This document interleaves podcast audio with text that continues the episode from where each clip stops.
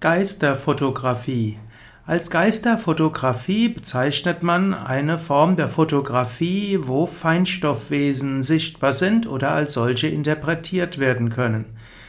Geisterfotografie war, entstand im 19. Jahrhundert, als die Fotografie begonnen hat, und auf den Fotos hat man immer wieder ja, etwas gesehen, was mit dem physischen Auge nicht sehbar ist.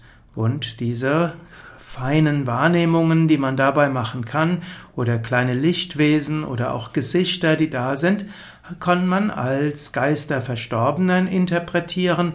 Man kann sie auch interpretieren als Feinstoffwesen, die sich sichtbar machen. Man kann es auch interpretieren als letztlich Defekte in der Kamera. Später, in der beginnenden Zeit der Digitalkameras, gab es immer wieder die Orbs. Das heißt, man sieht dort weiße Punkte und kann das Gefühl haben, ja, diese weiße Punkte oder weiße Kreise, die können eine besondere Energie darstellen, sind vielleicht auch bestimmte Geister oder Engelswesen oder Lichtwesen. Ja, heutzutage gibt es weniger Orbs in der Digitalkamera. Letztlich die Digitalkameras sind darauf ausgerichtet, das, das wiederzugeben, was in der physischen Welt ist. Und so hat man bewusst versucht, alles zu eliminieren, was das physische Auge nicht sieht.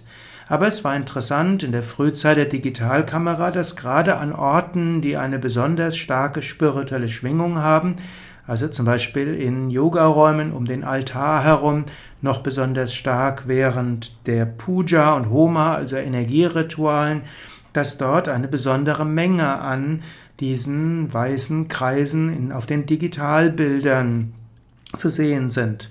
Eventuell waren das tatsächlich Lichtwesen. Sie sind heute nicht mehr sichtbar, weil die Firmen, die Digitalkameras herstellen, natürlich sich bemühen, das zu zeigen, was das physische Auge sieht.